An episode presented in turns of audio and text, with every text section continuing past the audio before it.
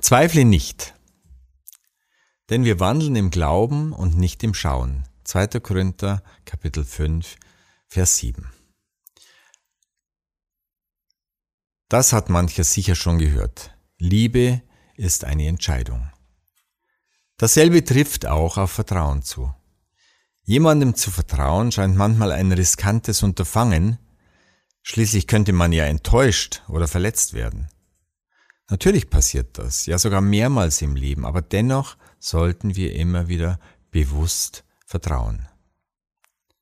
Ansonsten berauben wir uns selbst, denn durch mangelndes Vertrauen entgehen uns so wunderbare Dinge wie Geborgenheit, Annahme oder Glück und Freude. Entgegengebrachtes Vertrauen ist wie Wasser auf unsere Mühlen, es kann Großes bewirken, sowohl bei dem, der Vertrauen entgegenbringt, als auch bei dem, dem es geschenkt wird. Vertrautheit schafft Zweisamkeit. Es ist wahrlich ein Beziehungsbooster. Unser Vers sagt, dass wir im Glauben und nicht im Schauen wandeln sollen.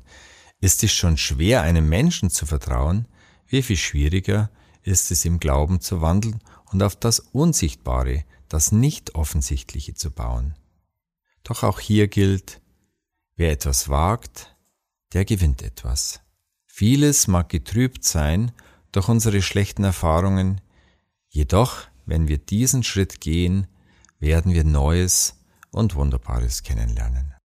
Zum Nachdenken. Wie sehr du tagtäglich aus dem Vertrauen heraus lebst, merkst du spätestens dann, wenn die Sonne nicht zur gewohnten Zeit, sondern plötzlich zwei Stunden später aufgeht. Die oft genutzte Treppenstufe beim Auftreten plötzlich in tausend Stücke zerbirst. Und dein Busfahrer die Stadt in die Arbeit zum Krematorium fährt.